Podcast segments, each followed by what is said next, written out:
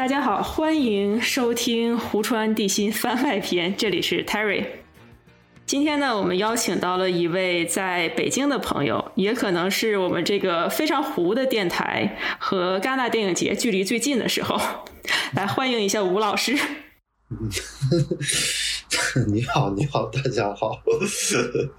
您希望我怎么称呼您呢？我忘问了。随便吧，就随便吧。你就你你你觉得该怎么称呼我就怎么称呼吧，无所谓啊。嗯，吴老师呢是国内影评算了吧，要不算了吧，换个称呼吧，这个就算了。嗯，要不就要不就以前豆瓣 ID 吧，QTN 什么之类的。嗯。行，好的。那 QTN 老师是国内影评界比较著名的一位作者了吧？国民，我以为你要说国民影评界比较著名的一位影评人。因为您的写作范围现在已经不只是影评了。我觉得，嗯，开始的时候可以大概介绍一下您现在在从事什么行业呢？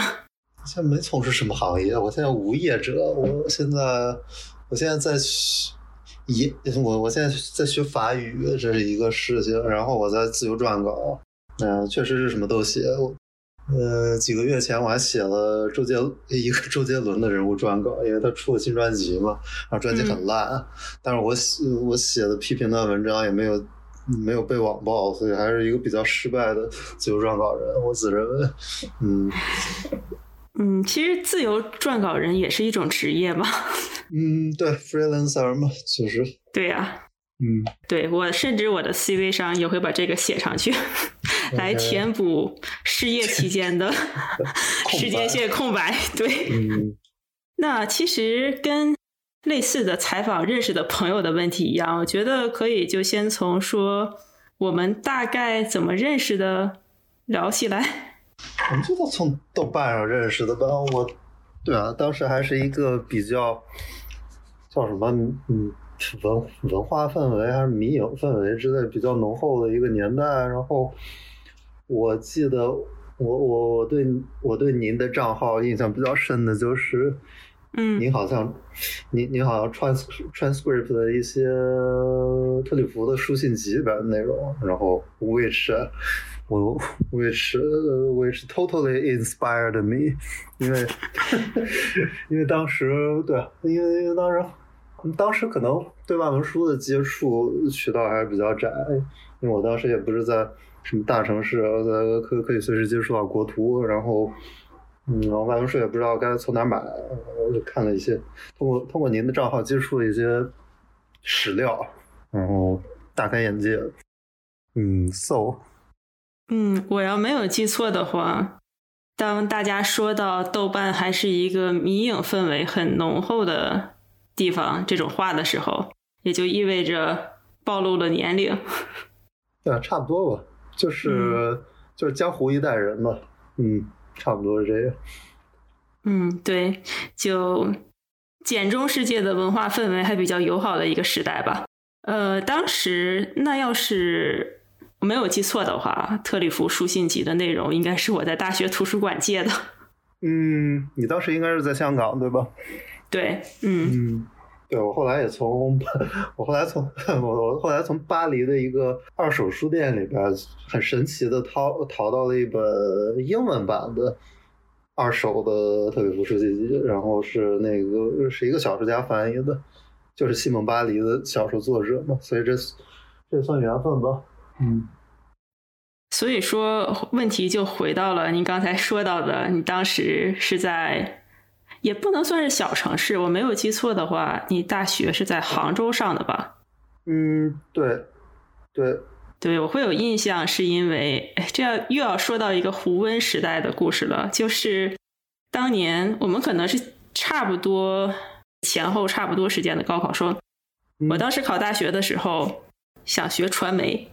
啊，然后我不知道你们那里啊，就我们省份当时是估分报志愿的，然后我怎么报志愿？不好意思，我没听清楚。就是你要预估你的高考分数啊，都就你在是是对，没错没错。你在不知道你高考分数的前提下，然后去填报你的就是大学志愿。对，然后当时呢，我是一个非常幼稚的想学传媒的人。嗯嗯，我没有记错的话啊，我妈妈当时掌握了报志愿的权利，然后同时呢，给我讲的就是假假设你的一批次不幸落选，那你的二批次就去杭州的某某个大学学传媒专业，这样可以满足你的对，这就是在报志愿的过程当中，他对我想学传媒的这个想法的一个，唉，都甚至都不能叫妥协。嗯，但是你直，但是你直直接就去香港了，对吧？呃，对，嗯。嗯嗯，但所以说，为什么我对你的你们学校好像在杭州这点是有印象的？啊，对，是是，其实其实当时文化氛围还蛮好的，就该怎么讲呢？我不知道，我在我在那会儿待的时候，我我对我对整个环境的感觉还是相对自由的，反而是我。反而是我来了北京电影学院以后，我觉着大家大家都变得更单调了，然后脑子里的就是脑脑子被削成差不多的格式了。我，我反而有这种感觉，但是也可能跟时代有关吧，因为我二零一二年到了北京电影学院，嗯，就可能赶巧了吧。嗯，迎来了一个新的时代。对，对，对，因为我们应该是一二年到一三年左右，应该也在北京见过。啊，见过，我记得是看塔可夫斯基之前吧，在一个叫“雕刻时光”的咖啡馆，呃，吃了个意面之类的。嗯嗯，我不，然后嗯对我我不记得我有在北京看过老塔，但是，嗯，肯定是资料馆的某一部电影。嗯嗯，我老记着是老塔，因为因为当时还没出修复版，所以资料馆儿可能是从苏联，嗯，不是，可能是从俄罗斯什么档案库里边翻出来一个泛红的潜行者的胶片。我记得第一次，我记得潜行者第一次在北京放，不不不，第一次在资料馆放，可能是这个情况。嗯，但是是那个阶段的事情，但是不不一定是具体是那一次我们见的面。嗯，如果这期能剪出来，而且会有听众听的话，在这里先声明一下啊，这期不会有一个很有规律的主题，主要就是闲聊。呃，说回 来，但二是但是你如果有对你如果有特别想问的问题的话，你就标粗什么之类的就好，穿插在整个时间线中。嗯，就我们经常很懒的，连目录都不做的。OK，对，这次还专门做了一个。这个啊，二零一二年到二零一三年的电影资料馆，其实我印象最深的事情是，我不知道你有没有印象，电影资料馆放好好坏丑吧，就是《The Good, the Bad, the Ugly》，然后他们放了一个四比三的版本。啊，我在网上跟他们吵架来着，好像。嗯，对，呃，但当时的票还挺便宜的，好像是十块钱还是十五块钱，就一个非常便宜的价格，我印象里。是当时其实是可以免费看的，就是其实是他们那儿的研究生，电影资料馆是有研究生的，然后每个研究生好像有每场有多少个名额的免费领票机会，然后如果你是他们的朋友的话，你就可以免费蹭看。嗯，嗯，现在应该没有了。现在的票价好像都一百了吧？啊，也也要分吧，六十八十之类的，我觉得我觉得差不多是一分钟八八八九八九毛钱的现在这么一个市价吧。如果是四 K 的话，可能再高一点儿。就阿拉伯劳伦斯可能是一百二到一百六之间，其他我就不知道。哎，我第一次听到有人把电影票价 变成啊，这就是钟点房规律嘛！真的，你每次每次北京电影节我去看票价的时候，就发现这个钟点房规律，因为因为一部安哲的电两小时的电影跟一部安哲的四小时的电影，它的它的票价是成比例增长的。我记，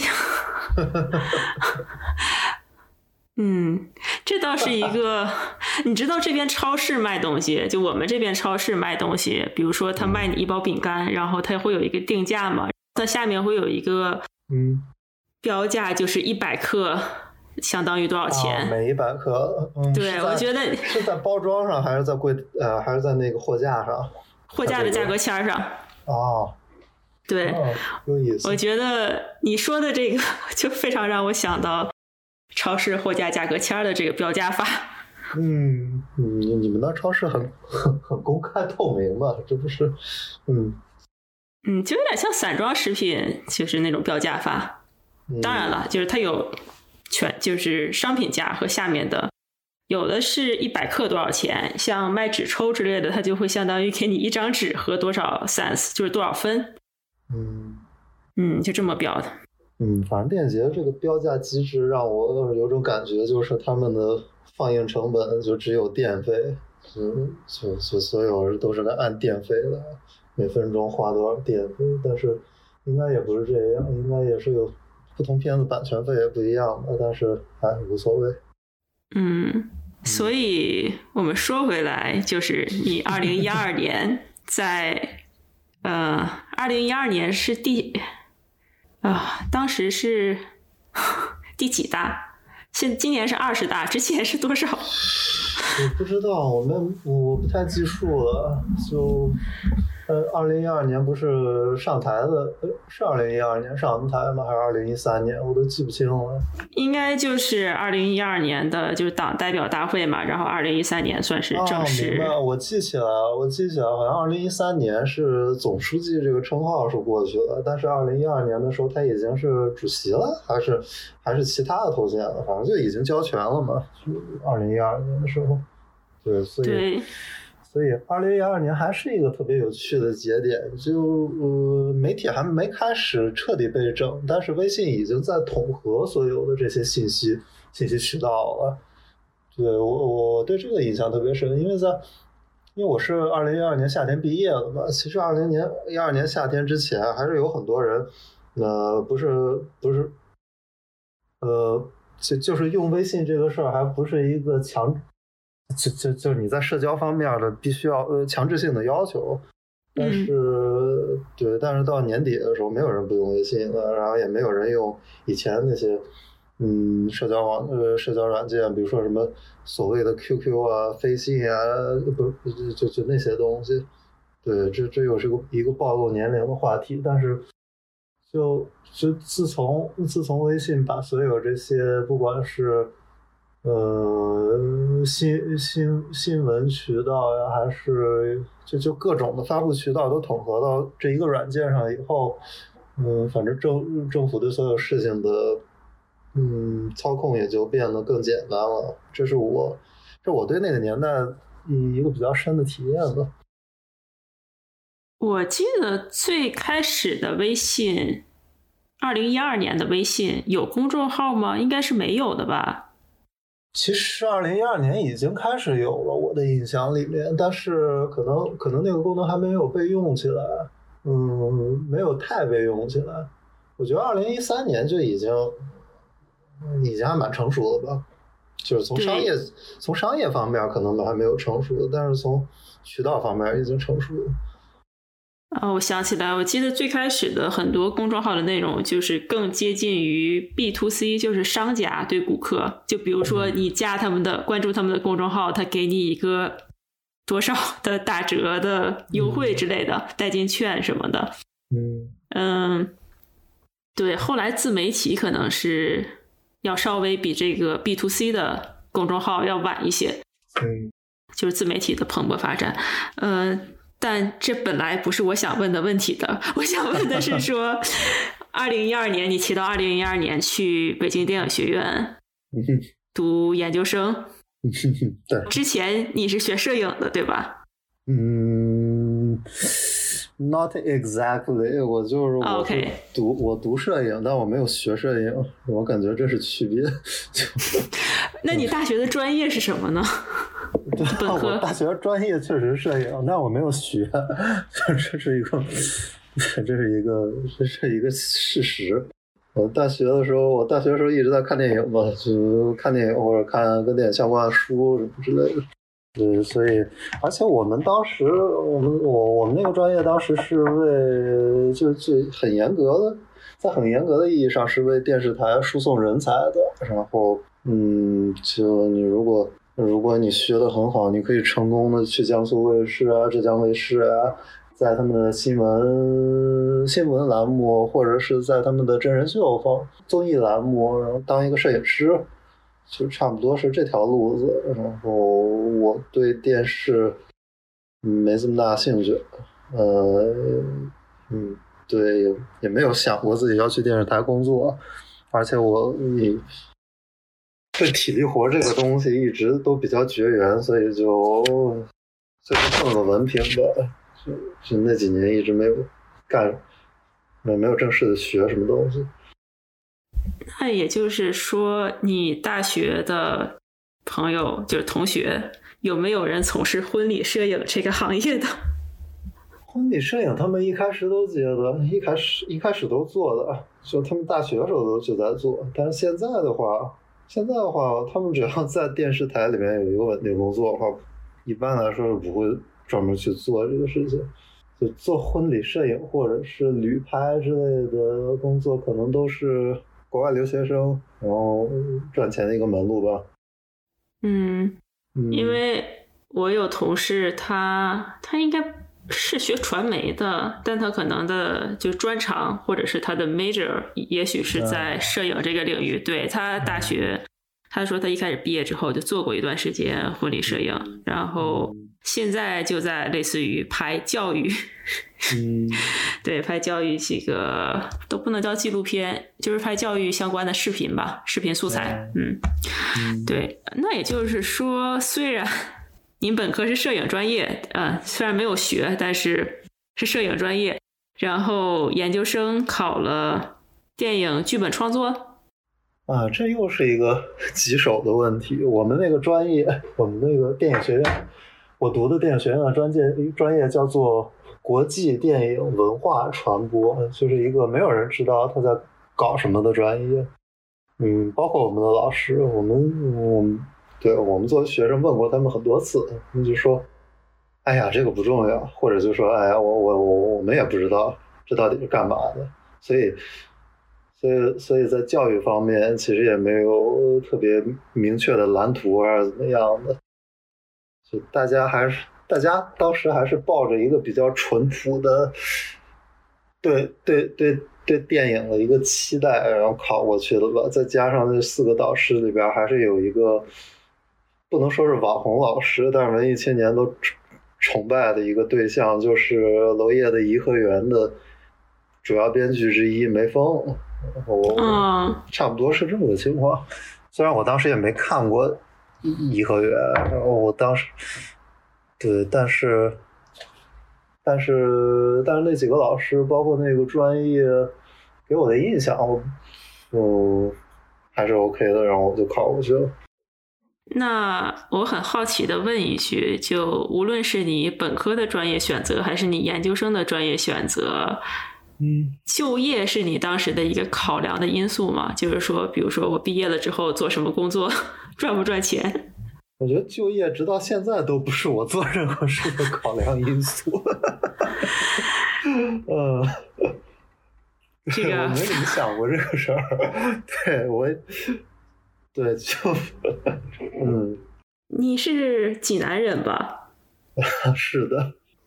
所以说，这就是我提纲上的一个问题，有点地域刻板印象啊。但是大家都知道，山东。是一个很知名的喜欢就 儒儒儒家省嘛，对对，就大家还是貌似很喜欢有编制了，嗯呃，考公务员这类的内容，所以说你会有这种家庭方面的压力吗？比如说专业选择？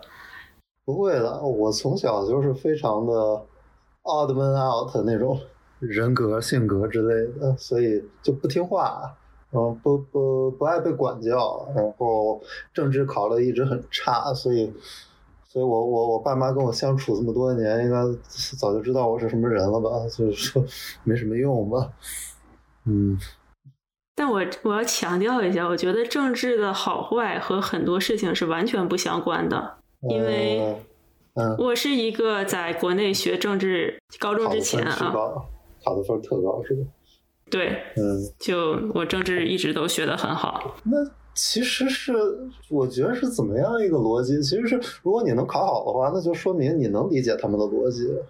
对啊，就你能理解他们喜喜欢喜欢听什么，或者你你你能你能从从那些废话里边找出来他们真正想说什么，但是我就我就一直找不到这些东西，我就没法辨别有有效信息和无效信息。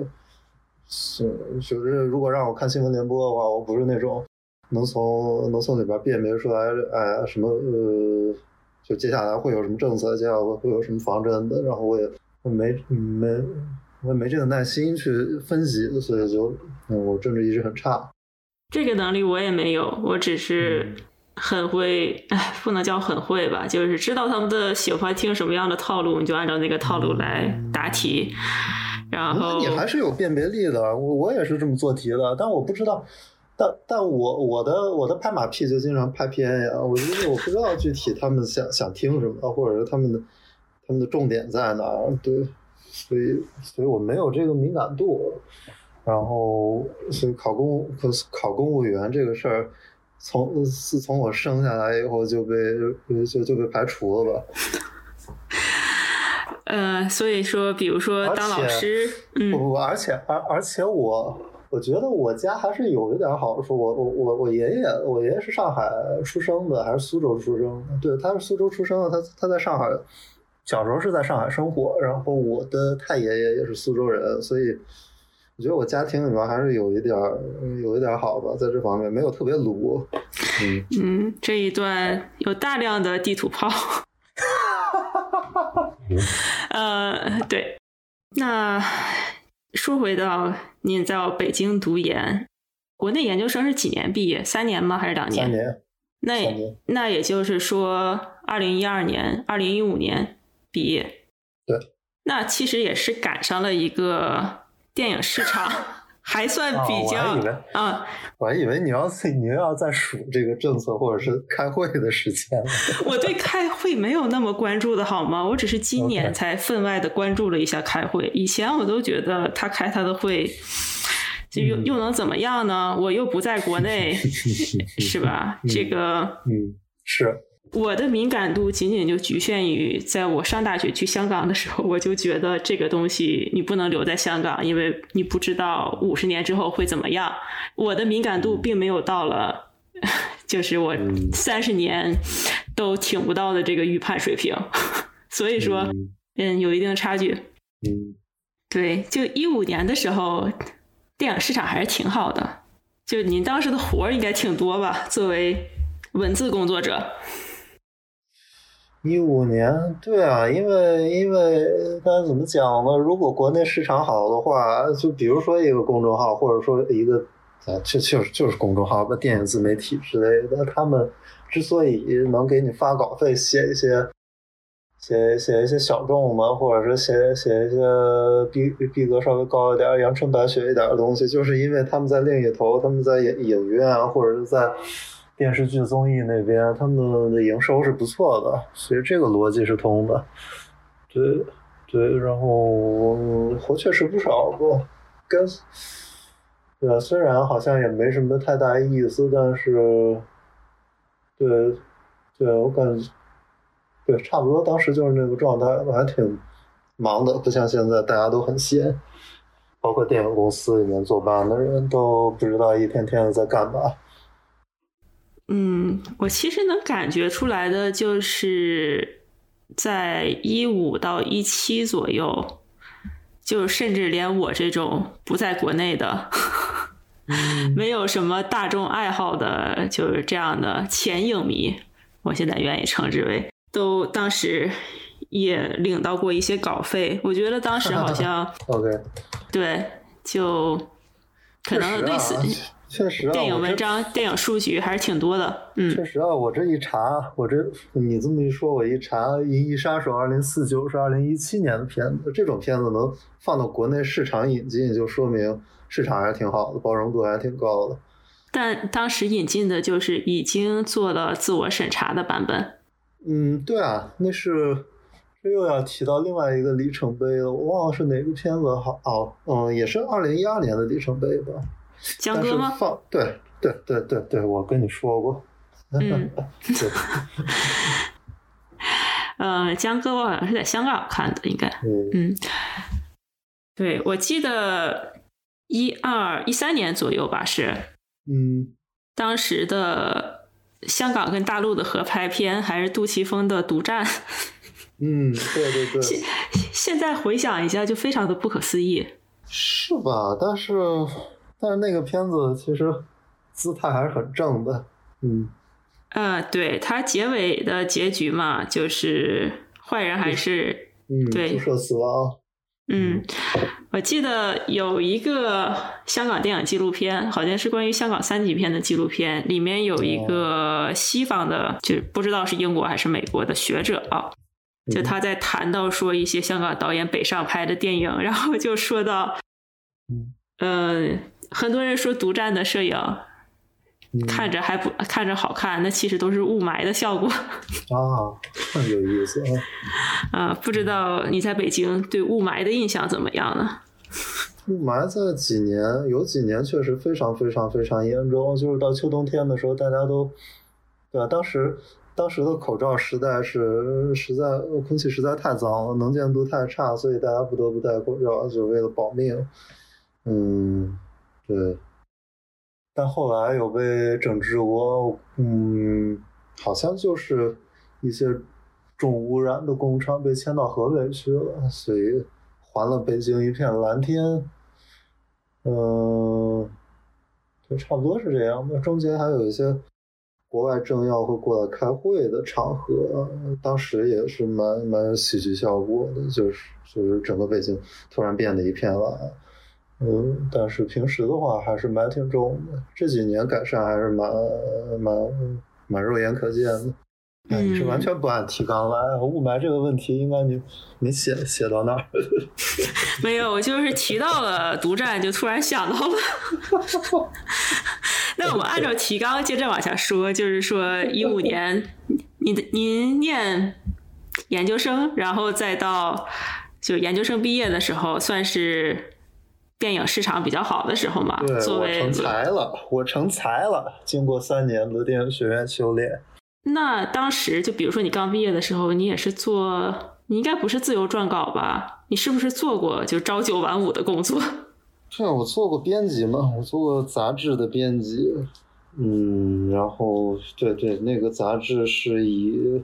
也也也不算跟那国内市场接轨那么密切，它它它主要是做好莱坞片子，就嗯引进的片子也有，然后不引进的片子也会讲讲，然后每年还会去，每年还会派一两个记一两个记者，他们有一两个去戛纳的什么证来着，粉粉证名额吧，好像是在我去的第二年有了粉有了两个粉证名额。对，所以每年的三大电影节，他们也会报道，差不多是这这么样的一个媒体。嗯，我觉得虽然这个播客不会有人听，但我们可能需要介绍一下粉证名额在戛纳的记者证里大概是一个什么级别的。粉证啊，最最最最尊贵的是粉加点，粉加点可能就是留给那些是全球范围内地位最高的影评人，类似于活着。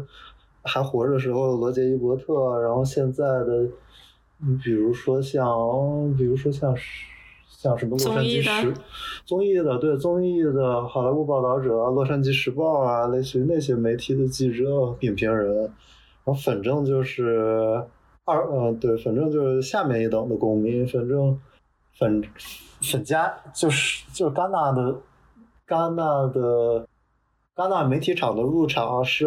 是是，对，是是等级森严的，就粉加点，你不用排队，你什么时候去都可以，你就直接入场好了。然后粉证是要等粉加点的人都进完了以后，然后他可以随意入场。然后像那些蓝证，蓝证就是更次一级的证件，就蓝证是是是等了组委会确保了粉证和粉加点都有座位以后。然后才开始放蓝证的人进场，差不多是这么样一个情况吧。所以蓝证就要早早的在在影片放映之前早早的去排队，这样的话才有机会，呃，得到一个比较热门场次的观影观影机会。这样，嗯，我不知道我说的夸不夸张，反正大体如果如果我说夸张的话，那可能是大家还是能坐进去的，但粉正和粉佳佳绝对是坐在更好的位置上，或者你有一个 you have a choice，you have a choice，但是蓝正你 you don't have a choice，剩下来的座位就是你们的，嗯嗯，那你在方便说一下你在这家杂志干了干到了哪年吗？二零一九，对我还顺便蹭了一年的戛纳。那也就是说，对我是在申请好了 二零一九的干栏记者资格以后，我我提了离职，我我说我不想干了。OK，所以说是你自己自主辞职的，不是说电影杂志办不下去了，是吗？没有，他们现在还在办呢，只不过是待遇变差了很多。嗯，那我按照提纲接着问了，这个刚才我们说到一七年。就是《银翼杀手二零四九》还能在国内上映，虽然有一定的就是修改吧，对，但基本上它是可以上映的。我看看，那是高司令高斯领年啊，二零一七年又有又有《拉拉烂》的，又有《银翼杀手》。《拉拉烂》的不是一六年的电影吗？《拉拉烂》的是在一七年的情人节档，呃，在在在国内首映的。哦。嗯，好吧，那个，呃，但是，一七年就《银翼杀手》上映的前后，其实还有一个时间点，我不知道你在北京有没有感觉到，但当时我在海外还是看到了很多新闻的。就当时的微博的删帖速度也没有现在这么快，就是关于北京清除低端人口。哦。这对当时，当时我我的朋友圈都在转这个事情，但是我不知道为什么我对这个敏感度不是很高。嗯，我其实让我更敏感的事情是红华红华蓝幼儿园的那件事情。嗯嗯，对，就那个事情也蛮严重的嘛。然后你看整个事情的走势，然后你你也会发现，政府完全不会呃呃给出一个令人信服的说法，也没有人会负责，所以。对，我记得这个事情对给我留下的印象比较深。嗯，再之后就 我们接着一七年的时间线，然后一八年就是怎么解释一下一八年发生了什么呢？嗯，你这是境外博客，你直接解释。对，我们还特意找了一个非国内的，就是通信通道。没有啊，就一八年就是改线嘛。嗯，但其实我个人感觉啊，就是在我身边记世界一下，一个非常小的圈子里，就当时我个人来说，我觉得这个事情是非常是非常的恶心。呃，但我当时我记得，当时问一些国内的朋友，大家就表示，就反正也不会是别人，也不会是大家选出来的嘛，就是总会有要有人坐在那个位置上，谁坐或者另一个人坐有什么区别呢？嗯嗯，就是我当时有国内有很多朋友是这种态度的，嗯，但我想说的就是，作为一个文字工作者，从审查和市场观察的角度，你有没有觉得从一八年之后有什么更进一步的变化呢？就虽然我们可以说一三到一七年的时候，它已经跟你上大学的时候有了很大的变化，但是 更进一步的电影市场上来讲呢？电影市场上，电影市场上，其实其实真正的真正的重锤还是在，就就就类似于反派影评之前讲那期节目讲的，就是电影局要规划接下来几年的片子怎么拍，每年要有多少重点电影被被大力扶持这一块，我觉得真正的对真正的改变还是在那时候。对，再往前的话，再往前的话。嗯，市场方面，市场方面，我觉得还好，就是还还跟一七年相比，我觉得区别并并没有很大。但是在但是在电影内容的审查方面，你是能看到一些变化的。就比如，比如审查变得更变得更，你如果可以用这个词儿的话，就是审查变得更巧妙了，有一些。有些他们不愿被不愿被观众看到的，或者不愿被渗透过来的内容，他们不会他们不会删掉这场戏怎么样的，他们只会改字幕，然后他们会把对，因为他们会把对白原来传达意思改成不一样的意思。嗯，然后很多片子当时还还是能上的嘛，但是就它比较核心的部分都会经过这样的修改，或者是或者是更巧妙的被夺绕过去。但是整个片子的核心已经不在那儿了，就是他想表达重点可能已经不在那儿。我印象比较深的，因为我我我比较鸵鸟吧，我我的鸵鸟体现于我觉得。只要我看的是下载版的原片，的它就不会影响到我作为一个观众的观感。但是当时其实是，就比如说《波西米亚狂想曲》那种片子，它它完全把 Freddie Mercury 那个角色的同性恋的部分全都给删掉了，或者是通过对白给改，通过字幕改掉了。然后再就是伊斯特伍德的《骡子》那个片子，我是去院线看的，虽然我之前。在电脑看了一遍，但是我，嗯，我注意到两个点，一个点是，一个点是中途的时候，伊瑟伍德的角色在跟两跟在跟几个女同性恋，呃，biker 在在开玩笑，然后是说了一句 bikes on bikes，直接翻译过来的话，可能就是，呃，拉呃，就摩托车上拉拉嘛，然后，嗯，我看到的字幕完全不是这样的。我记不得他是怎么翻译的了，反正毫无逻辑可言，我就把女童的这个点给避开了。再就是他最后跟他最后跟他快死的妻子呃道别的时候，他拿出一大堆钱来嘛，然后他妻子就惊了，你你最近都在干嘛了？然后他就一开始说我是个我去当赏金杀手了，这个我我记不得字幕是怎么翻译的了。然后把他老婆逗笑了，他老婆不信，他又说。我现在是一个 high，呃，我其实一直都是一个 high escort，呃，gigolo，对，然后，然后字幕直接翻译成我去做服务生了，然后我当时看的，我心想，我，我操，这太牛逼了，做服务生能挣那么多钱，啊，就就当时就挺感慨的，就。当时就挺感慨的，就中国观众就不配嘛，就中国观众就不配，就不配看到正常的电影，就不配被当做成年人来对待，这真是这是让人很呃印象很深的东西，这，而且还有一些其他片子，有些也在反映这种现象。我我我印象很深的另外一个中国片是叫什么来着？送我上青云，姚晨演的一个，当时还在。啊，主流媒体上也引起了一些讨论的女性主义电影吧，算是叫国内女性主义电影。但是我听说过这个电影，嗯，对，但是他在它里边有一场戏很很逗，就是那场戏本来是想表现姚晨是快得绝症了，然后但是然后他他的性格比较刚硬，所以所所所所以异性缘也不是很好，但是他还是还是有性欲需求嘛，所以那场戏就是表现了他自慰。但是那场戏，姚晨从姚晨演的方式中，我完全看不出来他是自慰，我以为他是得呃，就是心脏病突发了，或者是感冒了，或者怎么样的，就他一直在做做一种特别不舒服，然后很很呃很就就呼吸就就喘气很急切，就就感觉感觉就是 some someone call me a doctor 那种感觉，然后所以。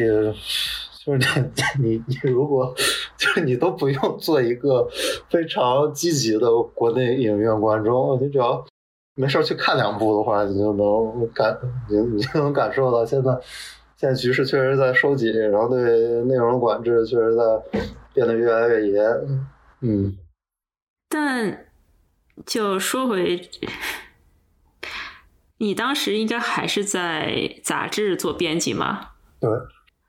就会有涉及到一些，虽然我一时间想不起来，就比如说一七年到一八年左右，国外政治色彩比较浓厚的电影，但就是说你 哦，对对，这是一八年的，对，嗯，对，就像这种电影，就比如说像这种电影，还有哎，那个塞斯罗根的那个去朝鲜啊 采访，对的 interview 是哪年的？差不多那几年了吧，没没错，一一七八吧。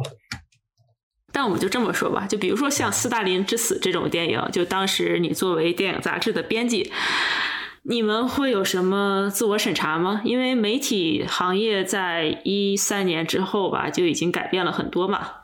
就那时候不会，因为好多人都没看过这个电影的。我们是其实是走一个提前量，当时因为我们是。我们我们跟国外的院线还是保持一个没什么意义的同步。如果国外哪个片子要要上映了，虽然可能大陆也不一定引进，但是呃，但是杂志还是会报道一下。斯大林之死当时就做了一个作为一个常规内容出现了一下嘛。其实这个片子后来火是因为，嗯，感谢的那两天，其实整个豆瓣我看好多人都在看那个片子。然后他就被，然后他就被管制了，条目就消失了。没有消失，他现在还在呢。他跟，对他没有像 V 字仇杀队一样消失，但是他现在你就就是没有评论，条目有那么一个条目，但是你不可以标记，你不可以想看，不可以不可以看过，然后你也不可以，你不你也不可以翻看剧照什么之类的，因为没有剧照，现在就是有这么一个版面在那。就获得了类似于建党大业的，不对，是建国大业、建党伟业的待遇。嗯，我记得这两个电影最早在豆瓣曾经有过就非常低的分数的时代，然后后来分数就不显示了，也不可以打分了。嗯，我觉得这已经是这已经是豆瓣稍微坚持一点操守了吧，就是还承认这个电影存在。那 The Interview 好像不存在了吧？V 字仇杀队也不存在了。然后 V 字仇杀队那个原著漫画，作为一个在国内还正经出版过，现在可能京东、当当上都能买到书，然后你也是不可以标记的。嗯，对。那呃，V 字仇杀队还在央视上映过呢。啊，是吧？几年前了吧？没有，就胡温时代最后的时候，应该是。OK OK，行。虽然我没看到过，但是我听总看到有人提起来，就当年曾经在电视上上映过《V 字仇杀队》这种事情。哎，这有什么了不起的呢？哎，这这个问题可以在稍后再说。就观众为什么会有这种反应？嗯。还有当时这部电影，我不知道不知道是哪一年的，就是宋康昊演的韩国的学生运动的那一部。Taxi Driver。对，这这个片子我印象里就是在武汉疫情那一阵子，嗯，出的资源吧。我我我，哦，我也有可能记错了，我不知道。我感觉比那个要早一点，但是。对，可能是可能是武汉疫情的时候，这个片子又被翻炒出来了一下。对，然后豆瓣也是很早的，就韩国有几部关于他们 民运的民主运动的电影，豆瓣都被和谐掉了。对，我记得当时斯科塞斯的《Taxi Driver》好像也没法标记了。嗯，所以说一九年戛纳之后，你就离职了。这本这个电影杂志，我其实知道这个电影杂志叫什么，但是就不提它的名字了。你还为他供过高，高司令专文。哎，那时候稿费还挺不错的，说实话。啊，是。嗯，对，这个，所以离职的时候肯定是疫情之前嘛。对。当然，谁都不会预测到，就一九年年底的时候发生到了什么。然后离职之后，你就是一直做自由撰稿人了吗？对我，我其实短暂工作过一小阵子吧，在一个 P 片公司，就是引进国外片的公司，然后这些公司就负责把这些片子从从国外电影市场搬运到，要么是院线，要么是爱奇艺、腾讯、芒果。但那个工作好像也蛮没意思的，短暂的干过一阵。可能也就是在你离职电影杂志前后，应该是快手、抖音，就是短视频平台也会兴起嘛，差不多这个时间段啊，可能更早一点，因为我不是很经常用。嗯，我也不是很经常用，我我我几乎我我几乎完全不用。差不多差不多，但我有一个好奇的点啊，就我了解，我印象里啊，你写的文章 都是，呃。用比较委婉的方法说，可能不是当下国内主流观众会看的类型。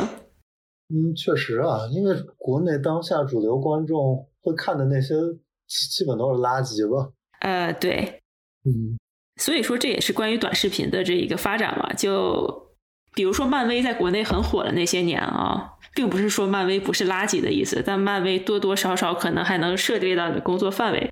但有很多国内的影视娱乐产品，估计和你的创作范围就没有什么关系了，但是他们很火。就你有没有考虑过啊？就比如说，为了收入写一写长津湖啦，某一些综艺啦，古偶剧啦。哎，古偶剧我还真的写过软文。嗯嗯，对，哪一部剧啊？我就是透露一下演员就行。我记得去年演，去年前年我写过这么几篇吧，就是软文，呃，那个迪丽热巴的。啊，迪丽热巴的一个剧我写过，但是但是那个那个工作是短痛，就是他突然就要，因为可能就腾讯之类的片方设定了一个 deadline，你可能三三五天之内这个号你要所有的号你要给我集体输出，然后造一个势，然后发到我手上，然后时候可能也就。我我在两三天、三四天之内刷出来，呃，刷就就就弄出来这个文章就好，所以也没有很痛苦这这种活，但是但是长津湖呀，或者是抗疫大片那种东西，我是不会写软文的。嗯，那像就比如说这个三天。我大概知道迪丽热巴的哪部剧了，但就三天看完这部国偶剧的，不用看完，就是写出这篇软文的时候，你用看这个剧吗？我会看一下，我会我会从网上大体了解一下它的剧情，然后看到哪个对，然后我发现哪个部分是关键点的时候，我会拉到网盘里边倍速看一下这个关键点。其实对这个工作方式，对，差不多是这个工作方式。天呐，好难以想象啊！你对 这个就国内观众热爱的古偶剧有什么看法？啊，我没有什么看法啊，我非常我非常不带感情，就是这玩意儿我看了就过了，我左眼睛进右右眼睛出了，我现在已经没有任何没有给我留下任何记忆，就差不多是这么个状态。但是你身边可能不会有这种人啊，就毕竟。你们在北京的圈子应该挺文艺的吧？我猜，或者是挺迷。你可想多了，你想多了。我没有圈子，这第一。就第二，大家都很就就是，如果是如果是一个同温层，如果说是在北京有一个同温层的话，大家其实大家其实主流的呃主流氛围也不是文艺吧，就是丧吧，就因为现在大家都。聊不动嘛，这些东西肯定都聊不动，连贾樟柯都聊不动，对吧？前两天还在微博里边说：“哎呀，我想要人跟我聊安东尼奥尼，聊巴赞，但是我在北京朝阳区找不到这这种人。”他不是还说和世界脱轨吗？就现在的交流方面。然后我看到有一个非常深刻的感想，就包括他去年说的。大家知道主旋律肯定能上，但是其他的电影应该也有一个标准，就是什么样的能上，什么样的不能上。嗯，我觉得很多时候就是都已经看到这儿了，这个为他为什么 还要回国呀？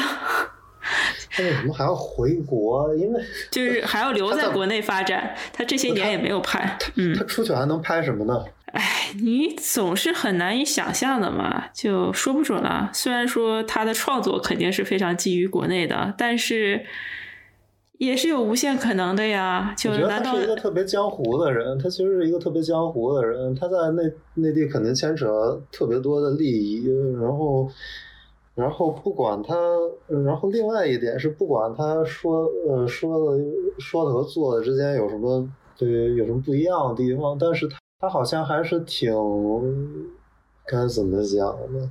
他还是挺把，就是把自己家乡那一块的经济稍微带动一下，通过自己的这个号召力啊，通过那个平遥电影节啊，所有这些东西，他挺把这个件事情当当成自己的任务的。所以我觉得让他，就就让他一下就润了，这也不太现实。对我刚才其实想说的就是，即使到在海外，也可以让赵涛做女主嘛，就可以拍赵涛嘛。对，可以拍什么的时候，就可以继续拍赵涛嘛。对啊，就也是。但是，但是这是一个问题，就是你如果真的出去了以后，你这就意味着你要切断所有跟国内的联系吧，因为你你能想象到的，如果你真的出去了，你不太能保全你在国内还拥有这些任任何的东西，我是这么觉得的，因为因为一旦你出去啊，网络舆论肯定会。啊，都都用不着宣传机器动手，网络舆论，呃，肯定会把你指认为某种某种身份，然后，对，指把你指认为某种势力，所以你接下来就是你，我觉得这么做还是需要很大的决心的。那贾樟柯毕竟是，毕竟是国内生的，毕竟是国内长大的，他不像陈可辛一样想走就走。天呐，我觉得这。反正也没有人听，我就吐槽一下。我觉得陈可辛这种真的是该北上的时候北上，该走的时候走。嗯，但有的时候我总是在觉得，如果他们那一批人不那么早的北上的话，可能或许对香港电影市场可能更好一点。就很多时候都像大家都知道，大陆市场很大，很好赚钱嘛，就对好莱坞也是一样的。嗯。商人逐利之后，他总会有多多少少会有一些自我审查的部分，甚至都不用审查的部门。就比如说，好莱坞的片商就会知道讨好中国观众，或者说不冒犯中国的审查机制。他们现在不赚这个钱了，只不过是因为成本太高了。成本太高了，一是市场有很大的不确定性，二是你这个审查机制太不透明了。就是说，有的时候他们会发现。我跪着赚钱还不够，他们居然要我跪下来舔他的鞋上的屎，嗯，然后还赚不到那么多钱，所以很多的时候就会退出嘛。但有点像是回溯起来，第一个是谁愿意给他们跪下赚钱的这种话题吧。这是我的一个个人的感想吧。当然，啊，我对香港电影没那么关注，就其实我也没有很关注的。我对对，但我知道的是，他们应该就是非典。左右吧，非典那年左右的时间，就他签订了，就当时有一个协议，然后在这个时间点过后，可能就会哦，内地与港澳关于建立更紧密经贸关系的安排，就是有这么一个协议，然后是在对零三年签订的，然后你会发现零三年之后，就北上的香港导演啦，或者是陆大陆跟香港的合拍片啦。会变多嘛？其实就有点像是韩国电影吧。曾经韩流在国内很火的时候，这个钱很好赚嘛。啊，后来限韩令吗？啊，对，限韩令，对，限韩令之后，韩国娱乐市场就不得不走向更正规的、更商业化的市场寻找观众。然后，当你的市场面对的市场和观众更正常的时候，你收获到的回报也是更大的。我觉得作为创作者，嗯。谁知道呢？你觉得现在美国观众正常吗？那看跟谁比吧，这个 都是靠衬托的嘛。我有没有给过你发过那个链接？就是讨论为什么国外没有古偶剧？没有吧？哦，就曾经前些天也是跟别人分享的时候，看到一个现在的豆瓣小组的讨论，讲的就是说为什么。外国影视没有国偶剧这种先进的剧种、好看的剧种，然后下面的回复就是高赞的主流的回复就是，当然是因为他们没有历史啦，就是不如我们啦，所以啊，没有这些优秀的作品。嗯嗯嗯，就所以说你跟这样的观众比，相对正常一点吧，美国的观众。